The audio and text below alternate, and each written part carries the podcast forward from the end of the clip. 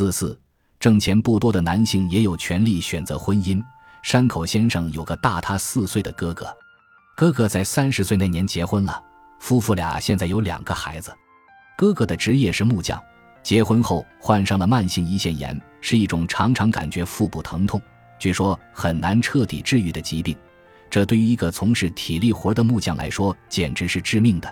只要稍稍一用力，腹部就会疼痛不止，根本无法干活。由于病痛，山口的哥哥不得不辞掉了工作。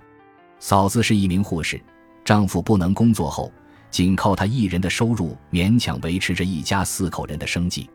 丈夫已经彻底断了念想，不再外出找工作，而是一心一意的在家里当专职主夫，负责日常家务事和照料两个孩子，全家的花销都靠护士妻子的收入。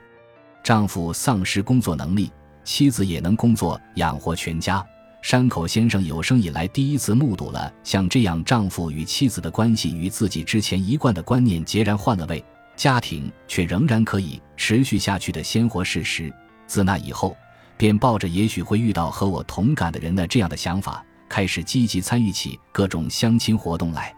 如今，山口先生的想法是，即使男性丧失了经济能力，还是可以憧憬婚姻的。这就是山口先生得出的结论。感谢您的收听，本集已经播讲完毕。喜欢请订阅专辑，关注主播主页，更多精彩内容等着你。